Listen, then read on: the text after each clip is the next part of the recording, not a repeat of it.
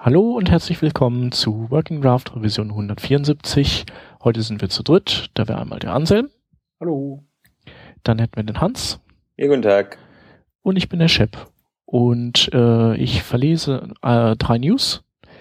Die, die erste News, die wir haben, ist, dass ähm, Microsoft die Seite status.modern.ai, über die wir schon kurz gesprochen hatten, geopen sourced hatte und auf der Bild auch ein paar Neuigkeiten bezüglich, ähm, ich glaube auf der Bild war es, bezüglich des nächsten IEs hat verkünden lassen. Und da ist es so, dass wir Web-Audio bekommen, wir bekommen Promises, wir bekommen äh, Get User Media, also Webcam und Mikrofonzugriff und ähm, ja noch so diverse andere Neuigkeiten. Könnt ihr alles in dem entsprechenden Blogpost nachlesen.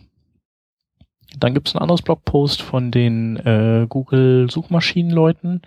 Und zwar ähm, haben die ähm, ja offengelegt oder verkündet, dass sie jetzt neuerdings äh, Webseiten äh, auch dann auslesen können, wenn sie JavaScript gestützt sind, also Single-Page-Web-Apps zum Beispiel.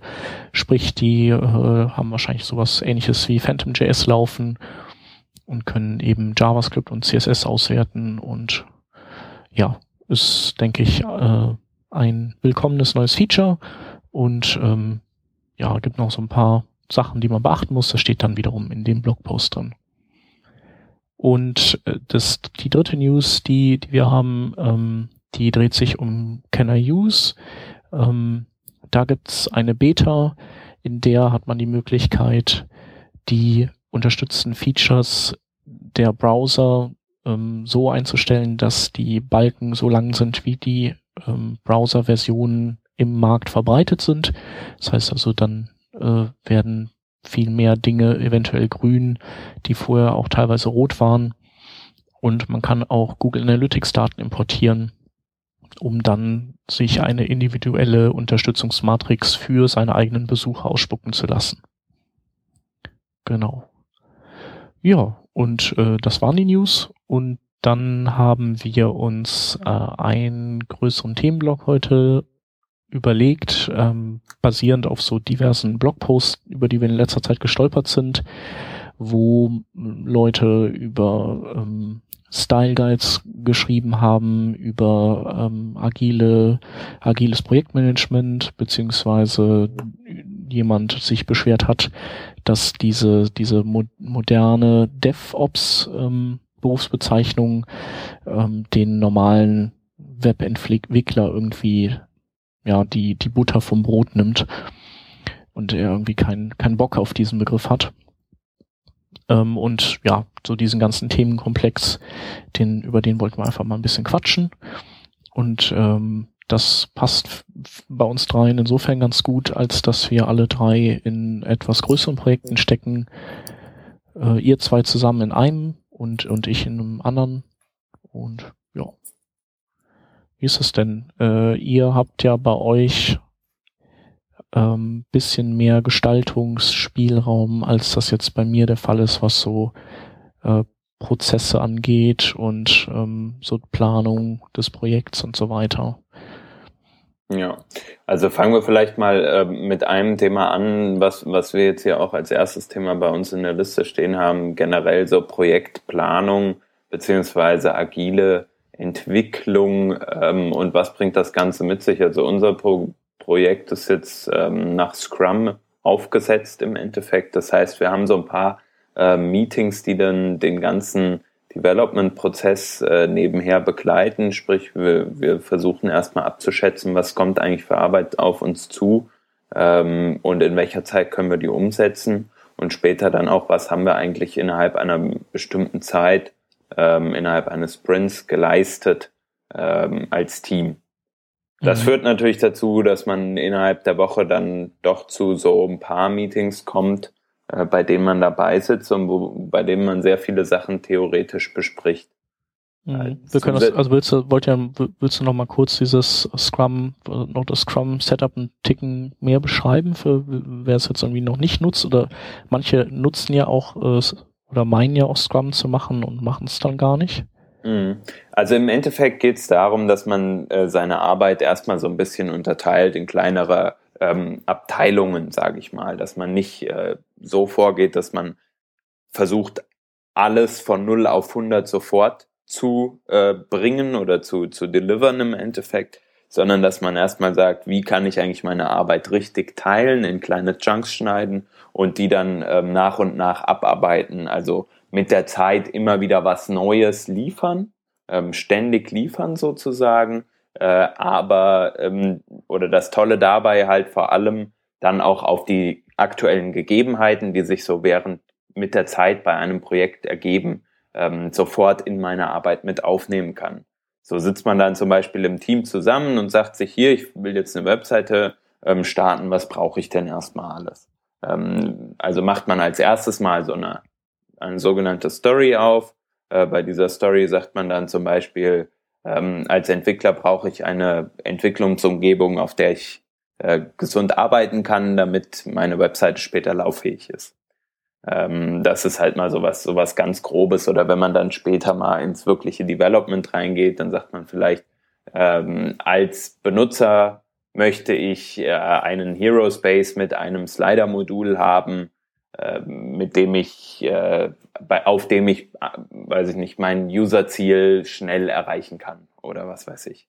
Irgendwie so in die Richtung. Und wenn man das dann formuliert hat, ähm, dann, dann überlegt man sich entsprechend in einem Team, ähm, wie viel Aufwand ist das denn? Wie viel Aufwand bedeutet das denn im Vergleich zu entweder einem, einem äh, willkürlichen Wert oder einem, also am Anfang natürlich einem willkürlichen Wert, äh, auf der anderen Seite aber äh, gegenüber einem einer Story, die ich bereits äh, erfüllt habe.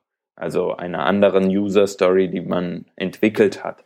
Äh, das Ganze be bezieht man dann nicht so auf die Zeit unbedingt, wie lang braucht man in Stunden oder Tagen dafür, sondern man äh, denkt sich erstmal, wie sieht das Ganze eigentlich von der Komplexität her aus? Also ist das Ganze sehr, sehr schwer, vielleicht trotzdem nicht zu lange, äh, zu machen, aber ich muss mich erstmal krass in krasse Strukturen reindenken oder sonst irgendwas, irgendwelche Algorithmen entwickeln, was auch immer. Oder ähm, ist es halt sehr leicht und das versucht man anhand einer äh, Punkteskala entsprechend äh, in Bezug auf die bereits äh, erstellten oder ja, gebauten Sachen ähm, zu, zu schätzen. Und auf, anhand dieser Stories kann man dann entsprechend sehen, wie schnell komme ich denn, also über die Zeit kann man das dann ganz gut erkennen, wie schnell komme ich denn eigentlich ähm, voran mit, meinen, mit meiner Arbeit. Und so kann man ganz gut einschätzen, wie lange bestimmte Sachen brauchen. Vor allem natürlich interessant für eingespielte Teams bei kleineren Projekten oder auch für neue Teams bei großen Projekten, so wie wir das jetzt einsetzen beispielsweise. Ähm, man plant also dann am Anfang eines sogenannten Sprints, der sich über äh, einen bestimmten Arbeitszeitraum erstreckt. Bei uns sind es zwei Wochen äh, mit dem Team. Was kann ich in der Zeit schaffen? Zum Beispiel, ich kann meinen Slider bauen. Ich kann ähm, vielleicht noch einen, irgendwie einen Modal bauen, was, was irgendwie auf der Webseite erscheint. Ähm, und zusätzlich kann ich äh, vielleicht noch irgendwie äh, in, in, auf der Backend-Seite irgendwelche, ähm, weiß ich nicht, Strukturen für für irgendwelche Daten entwickeln. Ähm, das setzt man dann mit dem Team in dieser Woche um. Man, man überlegt sich vorher, was sind so eigentlich die Aufgaben. Also man taskt, äh, man entwickelt Tasks für die einzelnen Stories. Ähm, und am Ende einer Story sagt man, guckt man immer so, was möchte ich eigentlich mit dieser Story erreichen? Ähm, und, und sind diese Ziele denn erfüllt? Da gibt es dann eine allgemeine Definition of done. Wann ist eine Story überhaupt fertig? äh, im Allgemeinen und dann natürlich auch bestimmte Ziele, Abnahmekriterien für eine einzelne Story, die man sich im, ja, die man sich vorher im Endeffekt überlegt. Und der Idealfall ist dann natürlich so, dass man in der Zeit dieses Sprints die Story nicht weiter ähm, mit anderen Leuten jetzt noch wesentlich stärker begutachten muss. Also man sollte eigentlich am Anfang eines Sprints ganz klar wissen, äh, wie, wie ist eine Story strukturiert, was zählt alles dazu, äh, diese Story zu erfüllen und wie bekomme ich die nachher auch von einer gewissen äh, Person, der sogenannte Product Owner, äh, wie bekomme ich das, das Ganze dann abgenommen? Also wie ist es, wenn der sagt, er ist sozusagen der interne Kunde, der Vertreter des Kunden, ähm, den Entwicklern gegenüber, wie, wann sagt er eigentlich, ja, ist okay, so nehme ich sie? Also ähm, das so im, im Groben erklärt. Äh, dadurch kommen natürlich einige Meetings zustande. Man hat, wie gesagt, dieses, diese Planungsphase, wo man sich dann zusammensetzt, die ganzen Tasks erstellt. Ähm, und man hat im, im Nachgang auch nochmal die, die Review, in der man anzeigt, was hat man eigentlich geschafft in der Zeit und sind alle Sachen erfüllt für den Product Owner oder muss man vielleicht an der einen oder anderen Stelle nochmal nachbessern. Ähm, zusätzlich gibt es dann noch eine Retrospektive, in der man versucht zu verarbeiten, was hat man eigentlich im letzten Sprint getan, kann man da eventuell äh, Verbesserungen anbringen, beziehungsweise wie steigere ich die, die Lauffähigkeit meines Teams, wie kann ich ähm, die sogenannte Velocity erhöhen. Äh, die Velocity misst sich in Punkten ähm, und genau diese Punkte äh, Punktzahlen sind die, die man innerhalb äh, oder am Anfang beim, bei der Planung sozusagen einer Story mitgibt und sagt jetzt, diese Story, die braucht oder hat einen, einen Wert, einen Komplexitätsgrad von acht beispielsweise. Und im Verhältnis dazu hat eine andere Story ähm, vielleicht eine, eine 13 oder so, weil sie ein bisschen komplexer ist. Ähm, daraus ergibt sich natürlich auch, weil man das auf langfristige Sicht planen möchte, äh, so ein bisschen mehr noch. Man muss sich vielleicht auch einmal noch in der Woche hinsetzen und äh, ein bisschen in die Zukunft planen mit Estimation Meetings, äh, bei denen man einfach nur mal so grob Stories anreißt, die gar nicht im Endeffekt äh, fertig plant und um einfach mal zu gucken, wie komplex sind die. Und dann auch tägliche Meetings, ähm, zu denen zum Beispiel in, in normal großen Teams dann das, äh, das Daily zählt, bei dem man sich täglich einfach vor das Board oder vor einen, vor seine Tasks stellt, erstmal analysiert, was haben wir gestern geschafft, was schaffen wir heute so ein bisschen ähm, oder was ist der Plan und mit wem muss ich mich eigentlich abstimmen.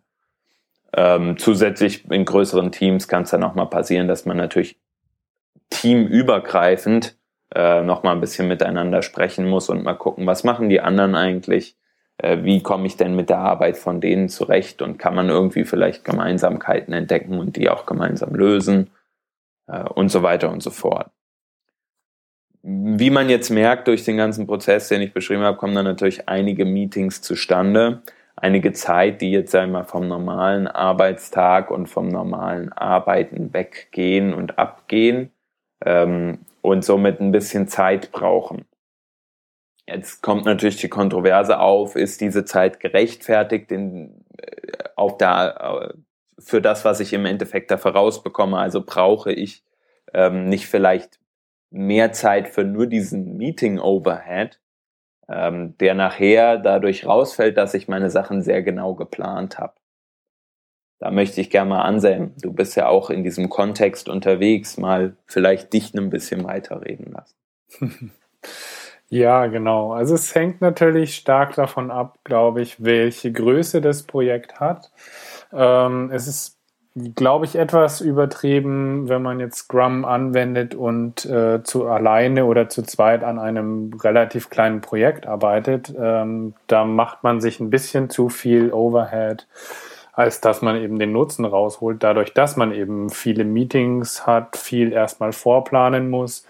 Aber gerade wenn man jetzt eben in einem großen Team ist, wie wir zum Beispiel, wir haben ja drei Teams, ähm, und das ist natürlich dann schon der Punkt, wo einfach viele Entwickler, viele Manager, viele ähm, ja andere Leute, die auch irgendwie Texte schreiben oder einfach auch nur irgendwie dann die Leute im Endeffekt schulen, ähm, die sind halt alle mit dabei. Und im Endeffekt muss man irgendwie die alle zusammen auf einen Punkt kriegen. Und dafür braucht man nun mal Meetings. Und äh, ich habe zumindest festgestellt, dass in diversen größeren Projekten, die auf verschiedene Art und Weisen organisiert wurden, eben einmal ganz klassisch so mit dem Waterfall-Prinzip, also eine Sache nach dem anderen planen und einfach abarbeiten und andererseits dann eben agil nach dem Scrum-Prinzip zum Beispiel. Und da habe ich festgestellt, dass einfach das Scrum-Prinzip deutlich flexibler ist, dass man irgendwie von den ursprünglichen ähm, Zielen und von den ursprünglichen ähm,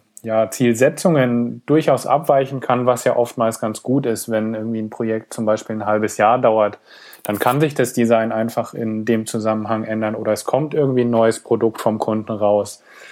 Und da will man ja auch drauf eingehen. Das ist halt dann viel einfacher darauf zu reagieren in einem Scrum-basierten Projekt, als wenn man irgendwie nach dem Waterfall-Prinzip arbeitet.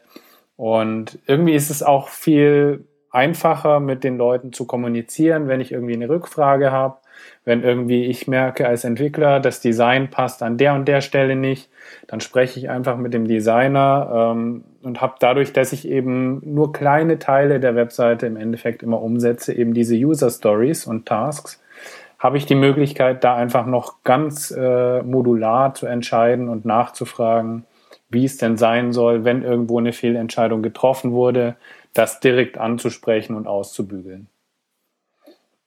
Genau. Also ich denke, es hängt einfach stark davon ab, wie groß das Team ist.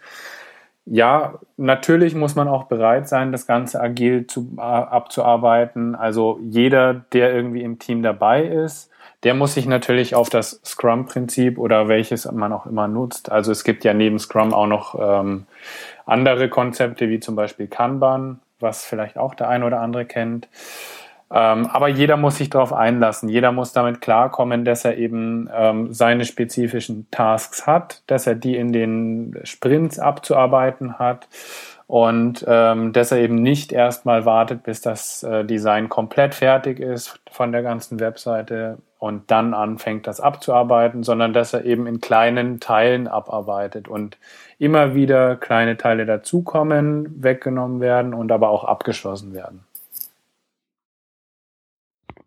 Ich glaube, das ist eigentlich das, das echt das Angenehmste dran, dass man einfach nicht so vor so einem riesigen Berg steht, sondern dass das immer Pakete sind, die überschaubar sind und man sich erstmal um alles danach keine Gedanken macht, so richtig, außer vielleicht eben so grob oder äh, dann hat man ja noch diese Sprint-Aheads, die dann den nächsten Sprint schon mal vorbereiten in irgendwelchen parallelen Teams oder so.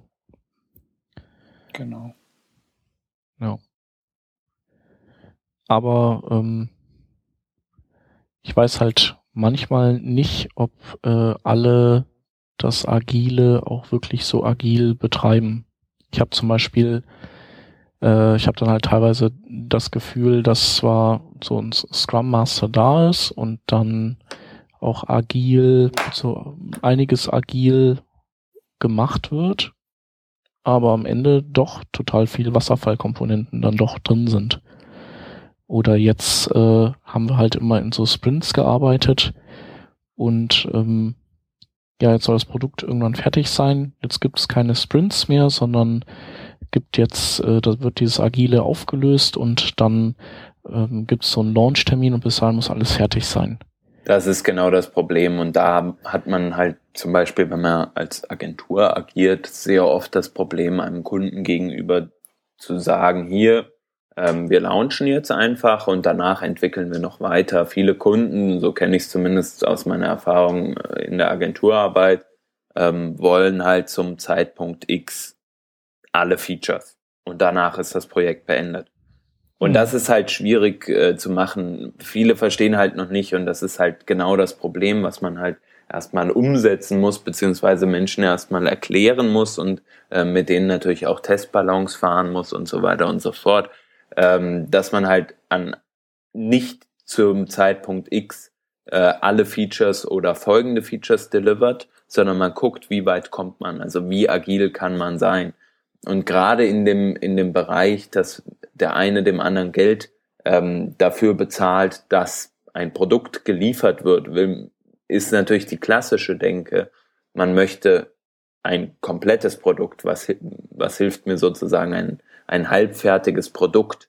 Da muss man halt gucken, dass man äh, die Leute so einge, den Leuten das so eingeimpft bekommt, dass man äh, entsprechend halt nach und nach immer wieder neue Features delivert und ähm, immer wieder so ein bisschen, bisschen mehr zeigt. Ein Manager bei uns hat das jetzt gerade ganz gut äh, symbolisiert. Man man kann es vergleichen mit beispielsweise dem Bau von oder sage ich mal, man möchte ein Gefährt haben, am liebsten ein Auto, äh, hat jetzt aber vielleicht auch gar nicht so das ganze Geld, um sich sofort ein Auto zu kaufen. Also kann man hingehen und A, man kauft sich vier Reifen, mit denen kann man nicht viel anfangen, kauft sich dann später noch, ähm, weiß ich nicht, einen Motorblock, kommt man auch noch nicht weit. Jetzt braucht man noch Sitze, dann kauft man die Sitze und als letztes die Karosserie und dann lässt man das Ganze zusammenbauen. Da hat man auf diesem Weg dahin eigentlich nicht so viel äh, Gutes erreicht. Lässt man sich jetzt aber vielleicht ähm, gerade am Anfang ein bisschen, mehr Zeit oder investiert ein bisschen besser, ähm, dann fängt man vielleicht an mit einem mit einem Skateboard, keine Ahnung, oder so, so einem City-Roller.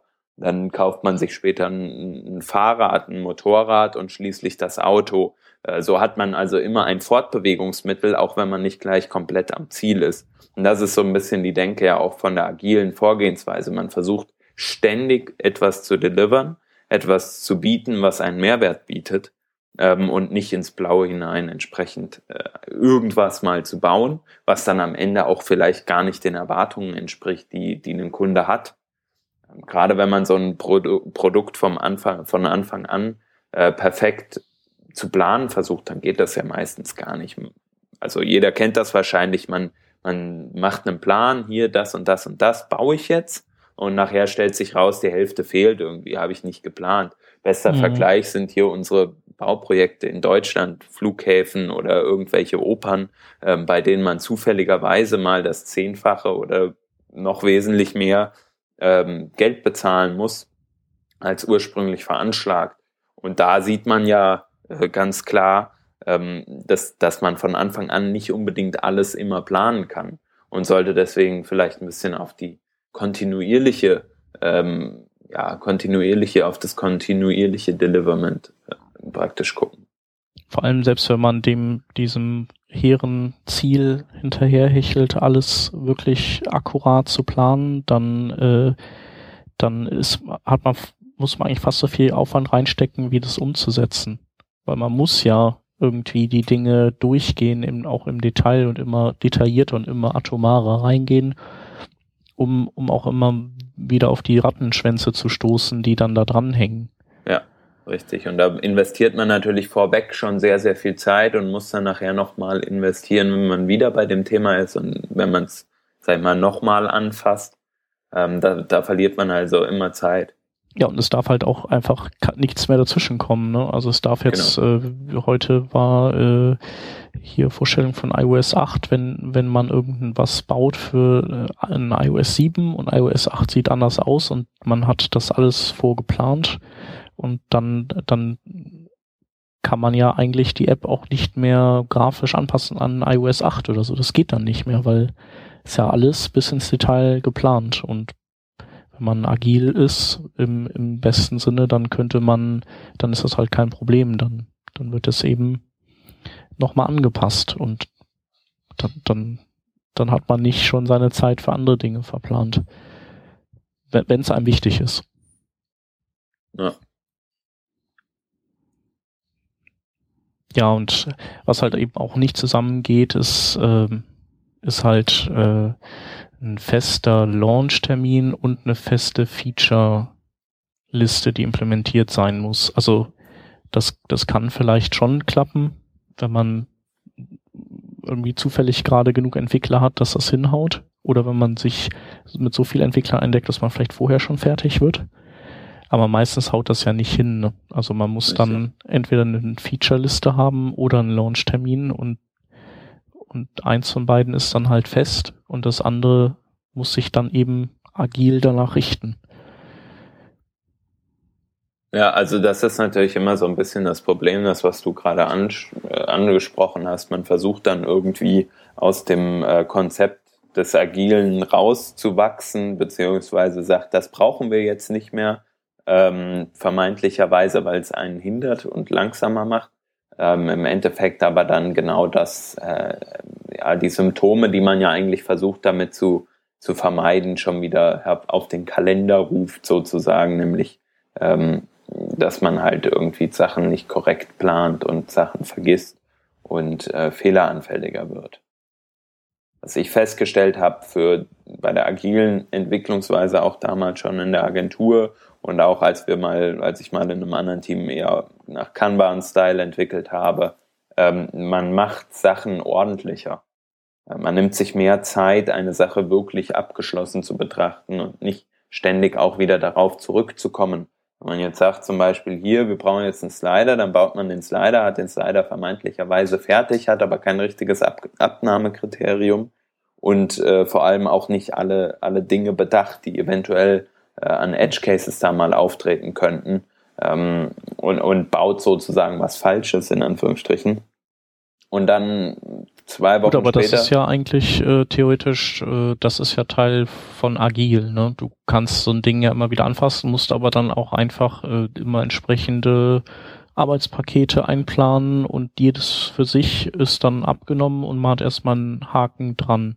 Richtig, aber stell dir vor, du, du, du machst sozusagen, du bringst was, stellst was auf die Beine ähm, und denkst dir halt vorher, äh, ich möchte Feature oder folgende, folgende Dinge berücksichtigt haben in meinem kleinen Paket. Mm, und du planst es halt sehr genau aus. Du, du taskst die Sachen so aus, also du entwickelst Aufgaben für diese Sachen, die sehr genau auf das abzielen, was du später möchtest als Produkt und schreibst dir dann auch Tasks wie du, du brauchst an einer bestimmten Stelle einen Abfangpunkt, dass äh, Fall X nicht eintritt oder sonst irgendwas. Ähm, und, und das finde ich ist in so kleinen Paketen halt besser gemacht, als einfach zu sagen, hier mach mal einen Slider, der soll übrigens Text haben und das war's so ungefähr. Natürlich kann das auch Vorteile haben, wenn man später wieder dran geht, aber ich habe die Erfahrung gemacht, dass man ähm, mit auch den Abnahmekriterien, die man im, im Scrum hat und äh, mit der Definition of Done, wenn man die gut entwickelt hat, dann auch eine, eine bessere Abnahmefähigkeit gewährleistet, beziehungsweise einen besseren äh, QA-Prozess, ähm, bei dem dann Menschen besser testen. Ja. Ja, man kann diesen, man kann zumindest belegen, dass man die Aufgabe oder besser belegen, wenn man eine Aufgabe für den Augenblick zumindest erledigt hat.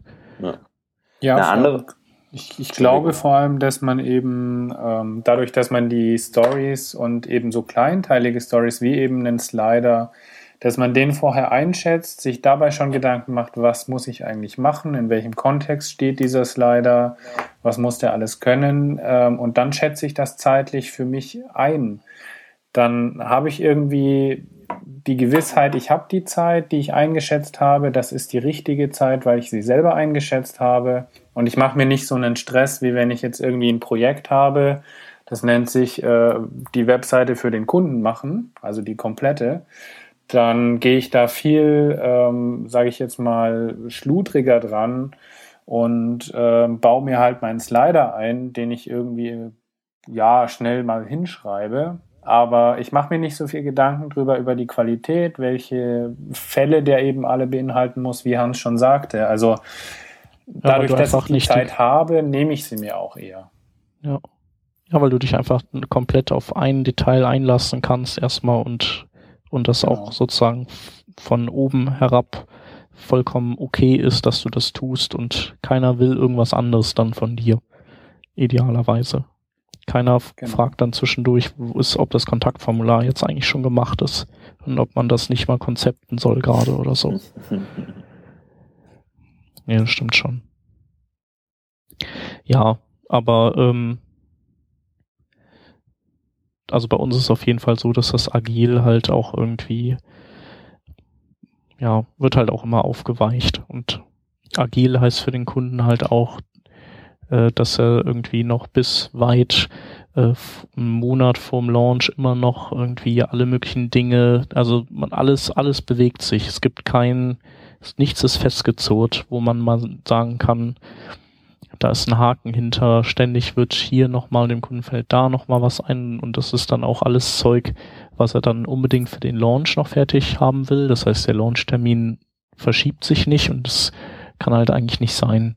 Also der hat halt, ich kann verstehen, dass so ein Kunde dann auch äh, Angst hat, wenn er mit so einer Seite rauskommt, dass er, wenn er irgendwelche Dinge dann nicht drin hat, dass, dass er dann meint, das ist halt dann vielleicht ein Grund, warum er scheitern könnte, weil die User sagen so, nee, also das ist ja Kacke hier, ich kann das und das nicht machen, Seite scheiße, ich besuche die nie wieder.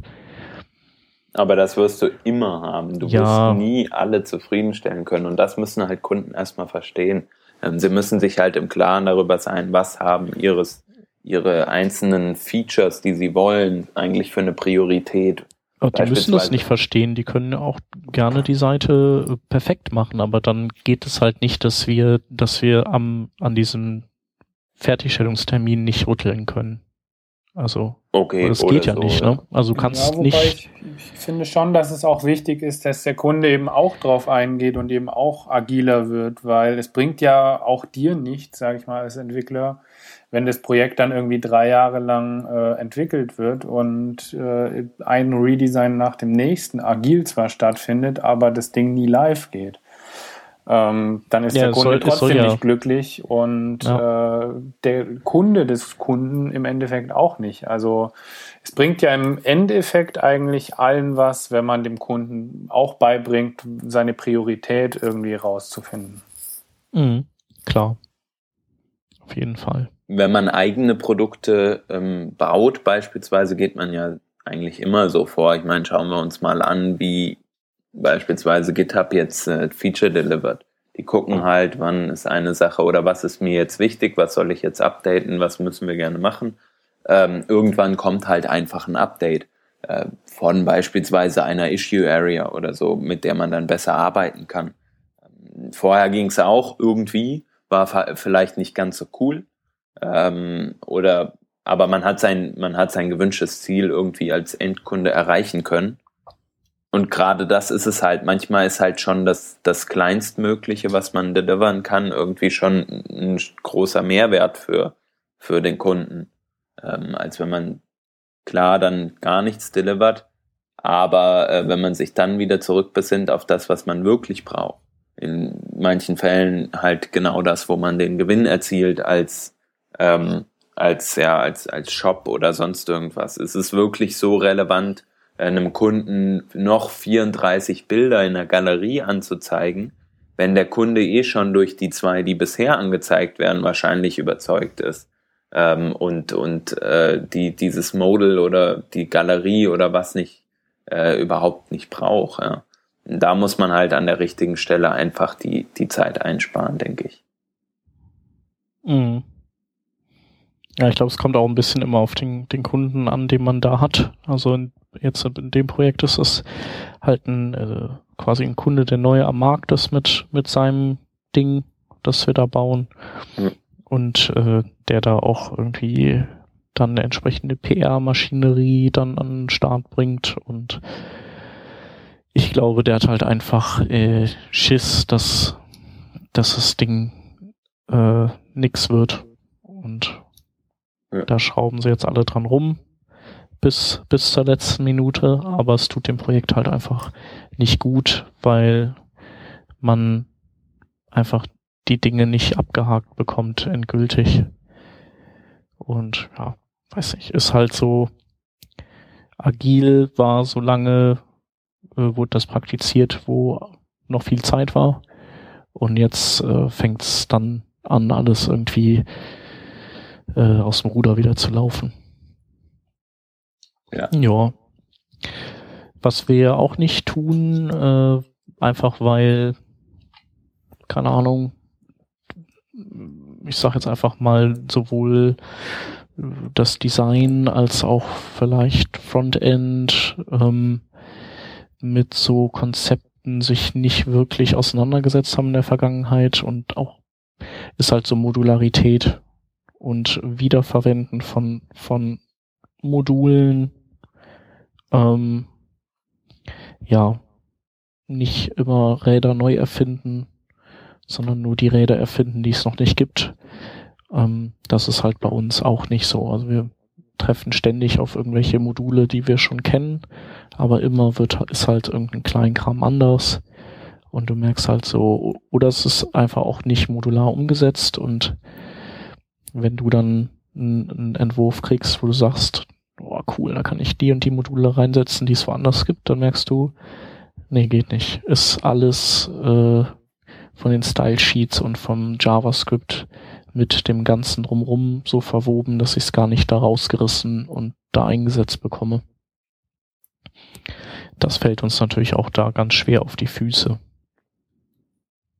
Ja, und, also da äh, habe ich schon festgestellt, dass gerade eben bei so einem agilen Arbeiten, wenn man eben unabhängig voneinander kleine Teile der Webseite umsetzt, dann macht es natürlich Sinn und ist auch viel einfacher, component-based zu arbeiten. Das heißt eben auch im Frontend JavaScript, HTML und CSS eben in kleine Components, eben in nur den Teil, den man als Story umsetzt, auch umzusetzen. Das bedeutet natürlich für die Architektur im Gesamten irgendwie wieder, dass man das alles zusammenbringen muss, also dort mehr oder einen größeren Workflow, sage ich mal, weil man eben die ganzen JavaScripte zusammenfügen muss am Ende, dass die auch miteinander kommunizieren können und solche Sachen. Aber es hilft halt extrem, irgendwie so kleinteilige Module zu haben und die einfach überall wiederverwenden zu können. Also Buttons werden eben an einer Stelle abgelegt und auf die kann ich dann von jedem anderen Modul drauf zugreifen. Das ist so das klassische Beispiel. Da muss ich nicht irgendwie fünf verschiedene Buttons bauen, sondern ich habe meinen ganz normalen Button-Style und kann den überall einfach einsetzen und referenzieren. Und ähm, also uns hilft das im aktuellen Projekt sehr, merke ich, dass wir component-based arbeiten. In der Vergangenheit war das auch so in den agilen Projekten. Und ähm, auch für die Qualität des Codes, finde ich, macht es einen großen Unterschied, weil man sich eben auch da nur auf den Component an sich äh, ja konzentrieren muss und nur den entwickelt und nicht irgendwie noch zehn andere Abhängigkeiten mit drin hat, die irgendwie dazwischen funken könnten. Ja, also im Endeffekt sehe ich das natürlich auch so wie du. Ähm, man muss halt aufpassen und das ist ein weiteres Thema, auf das wir auch ähm, sprechen, zu sprechen kommen wollten, dass die Architektur entsprechend nicht ähm, zu komplex wird. Das merke ich halt auch äh, beispielsweise bei unserem Projekt jetzt, dass wir halt immer abwägen müssen, wo kommen wir eigentlich, also wo fügen wir jetzt noch ein Stück weitere äh, oder ein bisschen mehr Komplexität hinzu, um das wirkliche Ziel dann zu erreichen. Im Endeffekt, wenn man sich mal so die, die, das, das Bild von Riesenprojekten äh, vornimmt, irgendwie, man möchte, ähm, weiß ich nicht, 25, 50, 100 Webseiten entwickeln ähm, auf einer Basis, die aber nicht alle nur so Landingpages sind, sondern eben mal halt eine komplette, eine komplette Corporate Website mit Produkten, äh, mit riesen krasser Suche dahinter, mit irgendwelchen tausenden Content-Seiten oder was nicht alles, äh, News-Modulen und auch noch kleine Applikationen, die dann entsprechend in den Seiten fungieren, funktionieren. Ähm, es ist natürlich äh, eine Herausforderung an die Architektur, da mitzugehen. Äh, vor allem, wenn man dann auch nicht nur einen Standard Styling für solche Webseiten hat, sondern vielleicht zwei, drei, vier, fünf äh, Stylings, die so die Basis bieten und auf denen man dann modular entwickeln möchte, aber immer wieder die gleiche Funktionalität wieder entdeckt. Da muss man dann natürlich gucken, wie, wie baut man sowas auf, dass es auch überhaupt noch maintainbar ist. Und da ist dann so dieses, ist äh, Frontend Ops sozusagen killing the real developer äh, ist natürlich eine gute Frage. Äh, bringt, also wird nicht eigentlich diese Rolle als des eigentlichen Entwickelns oder des eigentlichen Entwicklers auch so ein bisschen äh, von der DevOps Rolle verdrängt, weil ein DevOps sich halt viel mehr um so komplexere Architekturen kümmert und der, der Developer damit im Endeffekt nicht mehr äh, in Kon Kontakt kommen muss. Ähm, zum einen. Merkt das bei uns, wir versuchen halt, dass jeder diese, diese Rolle einnehmen kann, dass, dass er das Package maintainen kann, dass er die Architektur so weit versteht, dass er im Notfall auch die Bugs fixen kann. Aber das ist halt natürlich schwierig, weil du so viel Spezialwissen an der einen oder anderen Stelle brauchst, gerade wenn es dann um äh, Implementierungsdetails gibt, geht, ähm, dass man vielleicht da lieber sagt, ja, wir machen eine dedizierte Rolle, die halt so ein bisschen guckt, dass das Ganze läuft und das Ganze maintained und neue Ideen versucht einzuarbeiten. Ähm, auf der anderen Seite da dann aber halt das Gleichgewicht zu halten mit den äh, mit dem Zurück Transportieren von Wissen in, in die Teams. Ähm, das sind halt, sind halt Herausforderungen, die man immer wieder, vor denen man immer wieder so, so ein bisschen steht und wo man natürlich aufpassen muss, dass die eigentlichen Developer da noch ihre, ihre Arbeit äh, oder diese Architektur auch versuchen zu verstehen, um sie später mal vielleicht selbstständig anzuwenden. Ja, ich meine, es ist ja generell nie schlecht, wenn man Generalisten hat, aber andererseits, die wirst du auch nicht überall finden und vielleicht gibt es einfach so eine Aufteilung, dass man ein paar Generalisten im Team hat, die, die dann so eine DevOps-Rolle einnehmen. Ähm, eine gute Lösung. Wie macht ihr das eigentlich, äh, wenn, macht ihr auch so äh, Peer-Review-mäßige Sachen, dass wenn einer irgendwas fertiggestellt hat, dass der andere nochmal, dass ein anderer nochmal drüber gucken muss, bevor es wirklich abgeschlossen ist?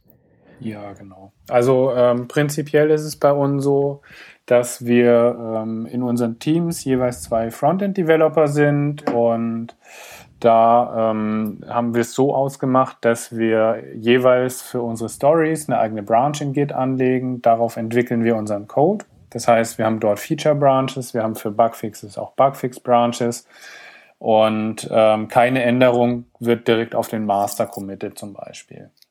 Ähm, wenn jetzt Änderungen gemacht werden und die Aufgaben sind fertig, dann muss diese Aufgabe jeweils gereviewt werden. Und das passiert im Normalfall durch den Teamkollegen. Das heißt, äh, wenn mein Kollege jetzt irgendwie einen Task abgeschlossen hat, oder mehrere Tasks, je nachdem, wie viel das eben zu tun ist und äh, wie aufwendig und lang das gedauert hat. Dann schickt er mir einen Pull-Request, ich review den und zwar nicht nur jetzt irgendwie vom Code her, sondern ich gucke mir auch wirklich äh, im Code an, in der Seite, in der Integration dann, ob das Ganze funktioniert. Je nachdem, wenn ich einschätze, okay, das könnte jetzt irgendwie von den Browser-Kompatibilitäten ein Problem werden oder muss auf Touch-Geräten getestet werden, dann teste ich das auch noch. Und erst wenn ich dann sage, okay, das ist jetzt sozusagen abgenommen, dann darf eben der Entwickler, der das entwickelt hat, ähm, das Ganze in den Master mergen und eine neue Version der Komponente erstellen. Also wir achten da schon sehr stark drauf, dass wir einfach alles, was wir im Master haben, nahezu bugfree einfach committen. Mhm. Also das hilft uns einfach extrem äh, gute Qualität zu delivern und äh, Bugs von vornherein zu vermeiden. Genauso auch irgendwie, wenn ähm, eine Aufgabe jetzt einfach schwieriger ist, ähm, komplexer zu integrieren, weil es irgendwie ja eine abstrakte Struktur ist, dann gucken wir halt zu zweit auf, der, auf den Code drauf, entwickeln das gemeinsam. Also auch das ist bei uns schon gang und gäbe und hilft einfach, guten Code zu schreiben. Ja. Genau. Ja, nee, das ist schon, schon cool. Aber bei uns ist dann auch wieder äh, für sowas dann keine Zeit. Alle sind so un unter Druck, sowas wird nicht eingeplant. Äh, und ja, teilweise ist halt auch das Setup, das, sagen wir das technische Setup nicht da, so wir ähm, also wir könnten sowas wie Vagrants äh, Instanzen gebrauchen. Also angeblich geht das nicht, weil da so viele Server involviert sind, aber bei Vagrant kannst du ja auch mehrere Server gleichzeitig starten. Also es würde ja schon gehen.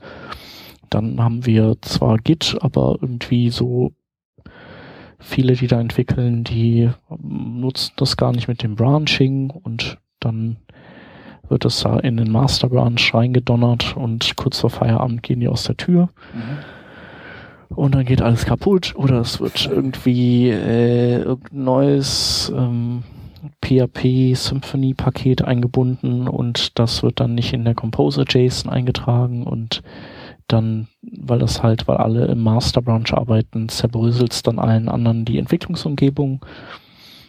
Und ja, oh, ja das, das ist natürlich genau der Fall, den man eben eigentlich vermeiden will. Also genau deshalb haben wir eben auch gesagt, also bei uns äh, sind auch nicht alle so wahnsinnig strikt gewesen, was jetzt Git Branching zum Beispiel anging.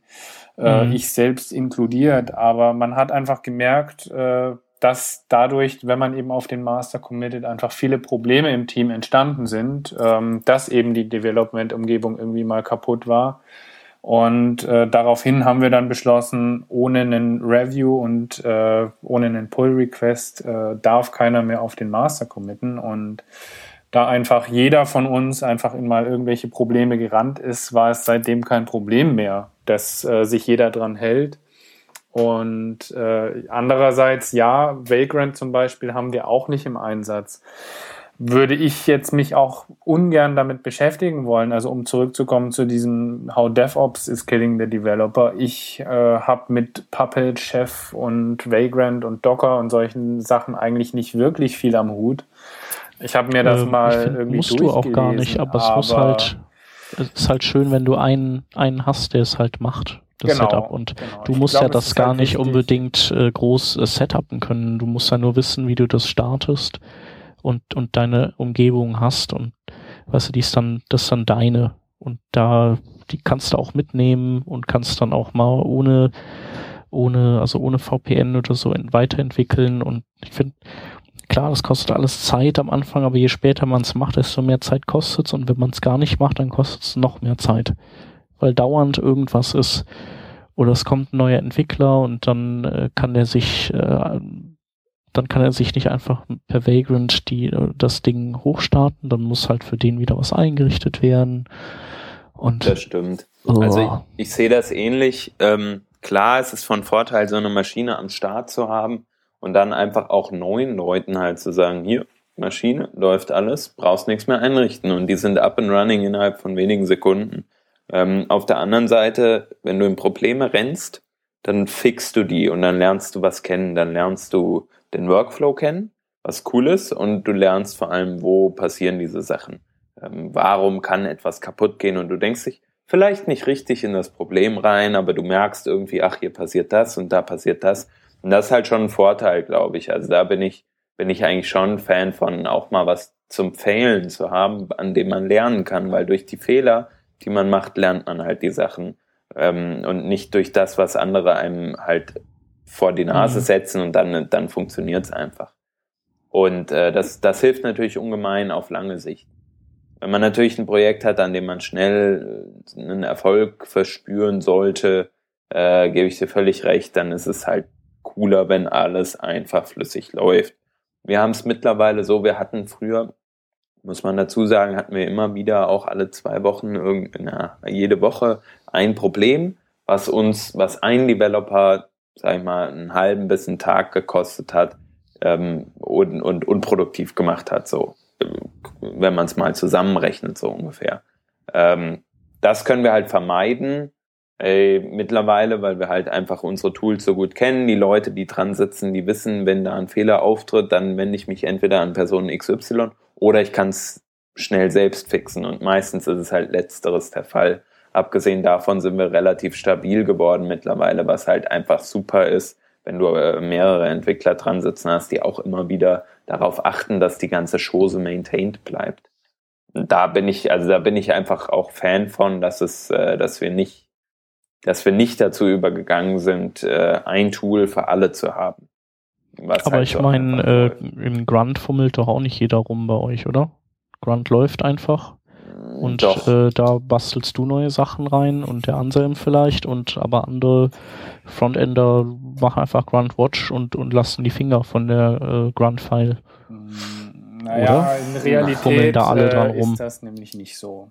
Also in Realität äh, war es eben genau die Probleme, die Hans gerade schilderte, dass eben ja mal ein Developer unproduktiv war, weil irgendwie wir ein neues Feature genutzt haben, das aber in der Grunt-Config noch nicht richtig integriert war. Ähm, deswegen konnte halt irgendjemand nicht arbeiten. Und dann gab es halt die Möglichkeit oder gibt es immer die Möglichkeit, entweder fixt man es selber als derjenige, der das Problem hat, oder ich gehe zu demjenigen, der das Ganze gebaut hat ähm, war eben teils, teils so, aber wenn derjenige, der das gebaut hat, eben gerade keine Zeit hat in dem Sprint, weil er irgendwie selber gerade unter Zeitdruck steht, dann äh, muss das eben jemand anderes machen. Und äh, eigentlich sollte meiner Meinung nach auch jeder, der an dem Projekt entwickelt, im Groben und Ganzen zumindest den Workflow mhm. dahinter verstehen. Das heißt auch die Grunt-Config eigentlich so in den Grundzügen einfach verstehen. Und das geschieht am besten, indem man einfach da mal so ein bisschen ein paar Anpassungen macht oder Bugfixes macht oder ein neues Feature, einen neuen Grunt-Task hinzuführt. Was auch immer, einfach da an der Plattform ein bisschen selber mit dran arbeitet. Ja, also da bin ich auch voll auf deiner Höhe, ähm, sehe ich genauso. Ähm, es, es hat halt sehr, sehr viele Vorteile, einfach alle Leute zu onboarden oder zumindest so die, die Rudi Rudimentals in diesem Bereich zu erklären. Ähm, Gut, das, das kannst du ja trotzdem machen. Aber es, ich finde es auf jeden Fall gut, wenn, wenn bei uns nicht irgendein Freelancer reinkommen muss und irgendwer vom Backend-Team muss dem erstmal eine Entwicklungsumgebung aufsetzen. Hm. Weil die haben dann auch wieder keine Zeit dafür eingeplant, dann hockt ihr da rum und dann, dann so diese ganze, bis der da mal an den Start geht, das, das dauert halt. Ja. Das ist bei uns zwar auch so. Ähm, wir haben jetzt gleich wieder, also ich sag mal, diese Woche geht's wieder rund mit neuen äh, Leuten, zwei, bei denen wir gucken müssen, bis die Entwicklungsumgebung dann steht. Ähm, aber wir haben halt das Vorteil, den Vorteil auch, dass wir äh, das alles relativ gut dokumentiert haben und das relativ einfach ist. Mhm. Klar treten da Fehler auf, wir planen aber auch zum Glück ein, dass da ja jemand nochmal mit drauf guckt. Und klar, wenn es mehr Leute sind als jetzt zwei, drei, bei uns halt aktuell sechs Frontend-Entwickler, ähm, die da nochmal mithelfen können. Äh, und davon ist mittlerweile jeder eigentlich so fit, dass er irgendwie die, die, ähm, die einfachen Fehler beheben kann. Ähm, und ja, das, das ist einfach eine gute Sache.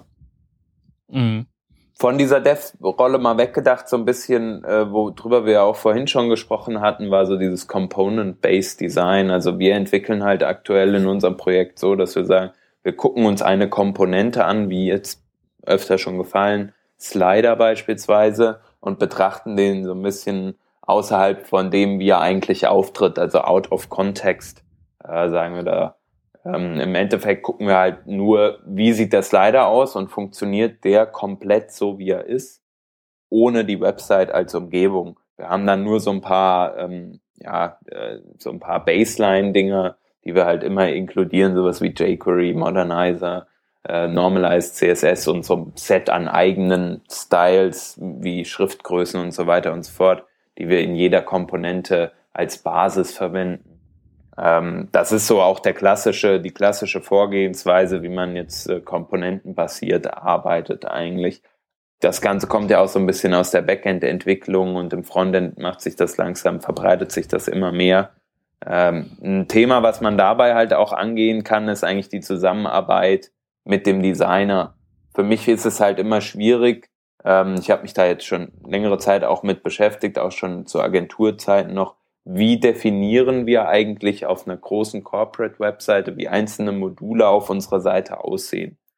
Und der klassische Weg, den man natürlich auch kennt aus dem Print und so weiter, ist ein Style Guide. Äh, man macht also einfach, äh, man, man, ja, man definiert, wie sehen einmal meine Schriften aus, wie sehen einmal meine Komponenten aus, aber dann das, das Austasken natürlich der einzelnen Komponenten beziehungsweise herausfinden, wie sieht, was ist eigentlich eine Komponente auf meiner Seite und wie kann die auftreten, in welchen Variationen und wo und bla bla bla. Das ist natürlich der schwierige Part. Und dann mit so einem Style Guide, wenn man den dann einmal erstellt hat für seine Online-Welt, wie hält man den eigentlich up to date? Das war ja auch so ein, ein Thema, ähm, was wir uns jetzt noch in diesem Kontext auch nochmal hervorrufen wollten. Ian Feather von äh, Lonely Planet hat in dem Kontext nämlich äh, beschrieben, wie die das machen, wie die dazu gekommen sind, ähm, HTML-Style Guides einzuführen und wie die das in, in ihrem Kontext ähm, des Projekts entsprechend versuchen, äh, ja, eins zu eins so zu halten, wie eigentlich die eigentliche, ähm, eigentliche, ja, das, das eigentliche Erscheinungsbild einer Komponente ist. Ich weiß nicht, Anselm, willst du das kurz erläutern? Ich glaube, du hast ja auch schon in vergangenen Projekten mit Style Guides gearbeitet. Genau, also es äh, geht ja im Groben und Ganzen darum, dass man äh, weg von irgendwelchen statischen äh, Style Guides kommt. Das heißt, klassisch kennt man ja vielleicht von Agenturen oder ja klassischen Designern kriegt man eben eine PDF und da sind die Farbwerte drin in CMYK, RGB und vielleicht noch Hex. Und äh, dann kriegt man eben ein Update, das ist dann eine neue PDF-Datei und ähm, das kommt eben irgendwie noch auch aus dem äh, ja, Kontext äh, Wasserfallprinzip. wenn man eben agil arbeitet, dann ändert sich eben ständig der Style Guide, ändert sich ständig auch das Design. Und äh, logischerweise möchte ich dann nicht mit verschiedenen Versionen, hunderten von PDFs arbeiten und weiß dann irgendwann nicht mehr, welche Version jetzt die letzte ist, sondern im Endeffekt möchte ich eigentlich ähm, ein Dokument haben, was sich im Idealfall irgendwie so halbautomatisch zumindest generiert. Und äh, das haben sie eben bei Lonely Planet auch versucht.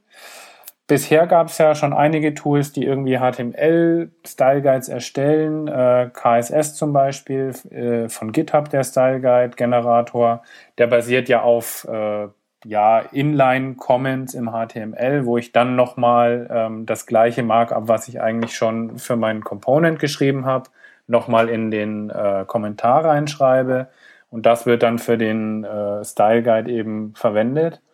Das ist aber eine Doppelung von Code, die man ja eigentlich immer vermeiden möchte. Und das hat Ian Feather eben auch als Ziel gesetzt, dass man eben nicht doppelten Code schreiben muss, der früher oder später auf jeden Fall irgendwo inaktuell sein wird, weil irgendjemand vergessen hat, den Kommentar anzupassen, sondern ich möchte mein Template einmal schreiben und daraus dann eben auch den Rest generieren. Und das bedeutet halt, ich muss mir eigentlich irgendwie eine Art API schreiben.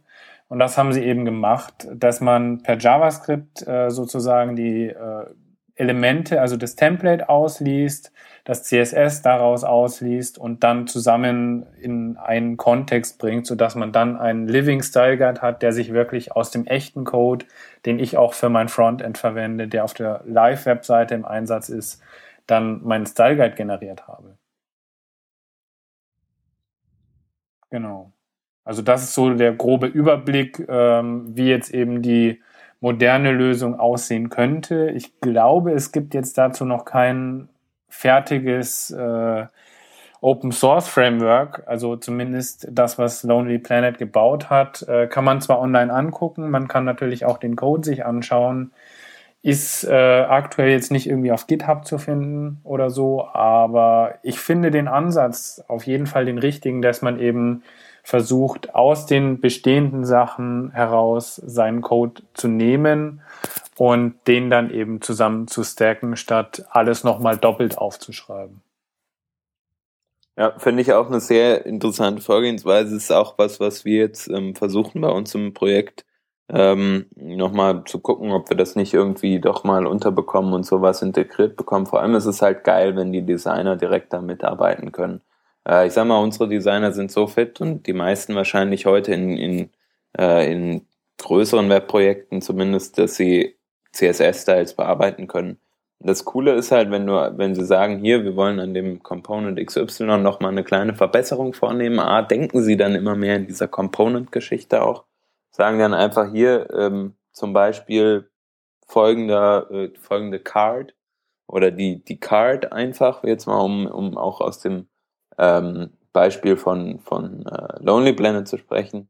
Die Card soll jetzt zum Beispiel irgendwie einen Padding von 10 anstatt 8 Pixeln haben. Bitte bau das doch mal ein. Dann können die das vorher äh, ausprobieren und das ist auf jeden und, und gucken, wie, wie passt das Ganze eigentlich und wie wirkt sich das aus auf meine Darstellungsweise. Das ist auf jeden Fall ein großer Vorteil auch für Entwickler, weil die dann einfach nur noch hingehen, in einen Wert austauschen und fertig ist die Geschichte. Äh, klar, mit ein paar Pull-Requests und ein bisschen anderem Overhead und so weiter und so fort. Aber so funktioniert's dann äh, im Großen und Ganzen relativ, relativ flüssig. Denke ich. Weiß nicht, Shep, habt ihr bei euch schon mal über den Style Guide nachgedacht oder ist das auch eher Overhead? Nee, also äh, auch da äh, sind wir nicht äh, besonders, äh, sagen wir mal, vorne an äh, Speerspitze dessen, was man machen kann. Also es liegt aber eben auch daran, dass die Designer, die involviert sind, sind äh, schweinenette Typen, haben auch Geschmack, aber die kennen halt einfach die das Medium nicht und die Arbeitsprozesse nicht oder die, oder die richtigen Arbeitsprozesse nicht. Ich finde, das ist sowieso, ich habe das Gefühl, bei Designern ist es fast, ist es noch echt noch weniger verbreitet. Wie geht man an, also natürlich zum einen an Responsive Web Design ran, ähm, aber vor allem wie geht mal an so große Projekte ran, die aus so vielen Modulen bestehen. Oder dass, dass, es, dass sie überhaupt aus Modulen bestehen, ist denen nicht klar. Und deswegen bekommst du halt immer komplette Seitenentwürfe und da, die sind in Photoshop gemacht ähm, und du bekommst immer wieder neue Varianten von Dingen, die es schon gab ähm, und würden die in Komponenten denken, würden die in würden die Komponenten liefern? Und dann gibt es sicherlich auch mal Varianten von Komponenten, aber die würden nicht so schnell aus dem Auge verlieren, dass das Ganze eben immer noch ein und dasselbe Ding ist und nicht ständig äh, andere Farben und Schriftgrößen haben kann. Und dann hier nochmal ein Knopf und der Knopf da ist dann aber wieder ein bisschen anders. Das geht halt dann eigentlich nicht bei so großen Projekten. Ja, ja genau. Ähm, das ist halt auch das Problem sehr oft, dass man halt jetzt noch nicht unbedingt alle Leute an dem Level hat, dass sie ähm, ja ausreichend Webdenken in Anführungsstrichen. Ne? Ja, es ist halt, ja, ist halt natürlich, Photoshop ist einfach ein schlechtes äh, Tool dafür. Das ist ein, ein tolles Grafikwerkzeug, aber ähm, du hast halt nicht so ein, du kannst ja nicht so eine Art richtige Widget-Library anlegen und sagen, so ich baue jetzt Seiten aus Komponenten zusammen. Also mhm. klar hat man Layer und Ebenenkomposition und so Sachen, aber das ist halt was anderes auf der Beyond Tellerrand, da war auch ein Stand, die haben, ähm, die heißen Antitype. Ähm, warum die so heißen, weiß ich nicht. Ich dachte auch erst, das wäre irgendwie so ein Schrift- oder Typografie-Tool, aber eigentlich ist das ein Designwerkzeug für responsive App- und Webdesigns. Und die haben eben auch so einen Widget-Katalog. Und äh, ich würde mir, also ich fand so von allen Designwerkzeugen, die ich bisher gesehen hatte, war es so für mich das überzeugendste aus meiner Perspektive. Und ich würde mir wünschen, viel mehr Designer würden sich auch äh, neue Tools und neue Techniken drauf tun, aber ich habe das Gefühl, gerade Designer sind sehr, sind da sehr unbeweglich und die kriegen natürlich auch, ähm, also die definieren sich einfach über über ihr Wissen, was Farben und Typografie und sowas angeht und die haben einfach keinen Spaß an Tools und Prozessen so richtig. Also die meisten nicht. Vielleicht tue ich denen auch Unrecht. Aber ich, ich laufe halt einfach wenigen über den Weg, die da, also alle sind zwar irgendwie am Suchen, die, die laufen so rum, so, ja, hier Responsive Web Design ist irgendwie alles so schwierig, aber Photoshop aufgeben wollen sie dann auch nicht. Ja, ja, das stimmt.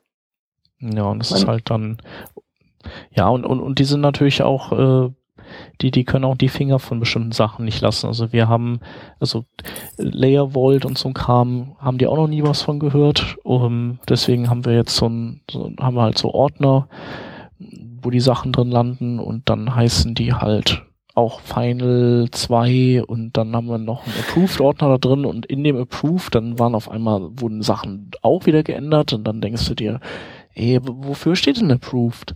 ja, ja, aber die müssen wir jetzt, wir müssen jetzt in dem Approved Ordner noch einen Final Ordner anlegen. Tja, keine Ahnung. Ich meine, ich kann das menschlich nachvollziehen, dass man, dass einem immer noch was einfällt, aber man muss halt auch mal einen Haken an Sachen ranmachen und dann tobt man sich halt an anderen Dingen aus.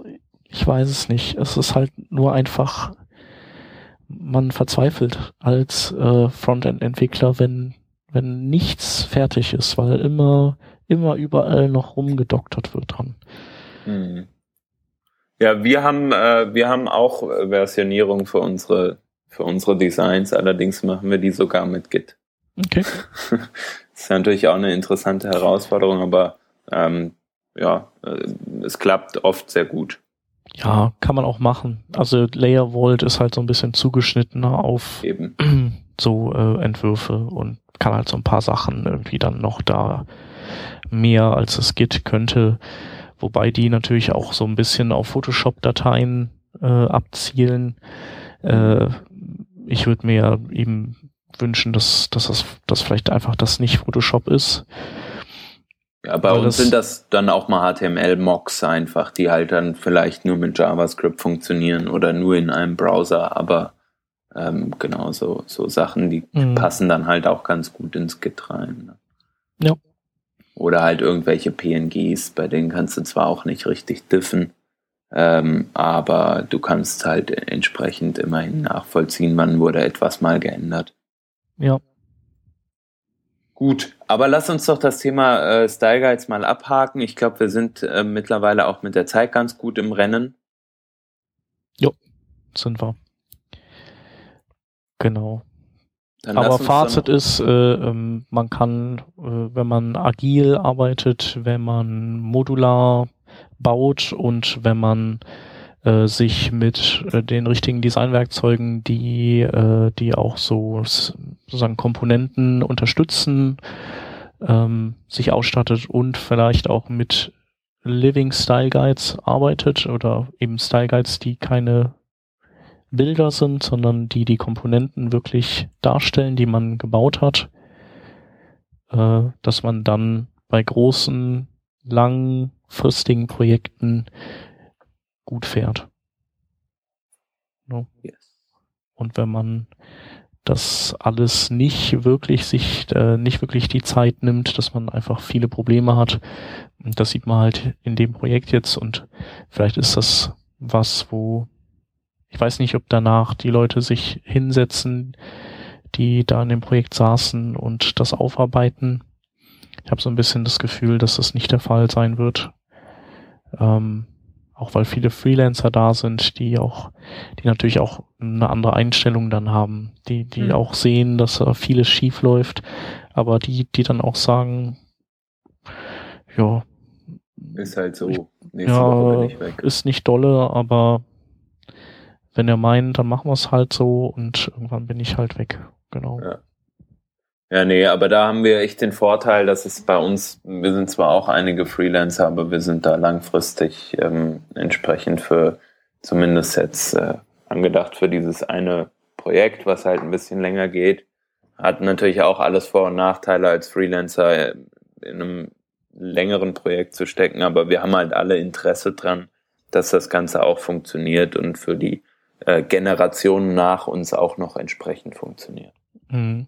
Ja, aber ihr seid auch ein bisschen, bisschen planerischer involviert, als das bei uns der Fall ist. Bei uns ist halt auch so ein bisschen das Problem, dass, äh, dass wir planerisch nicht immer involviert sind und dass dann einfach schon die fertigen Brocken rübergeworfen werden und du, du dann denkst so, yo, schwierig. Aber ja. so ist es halt.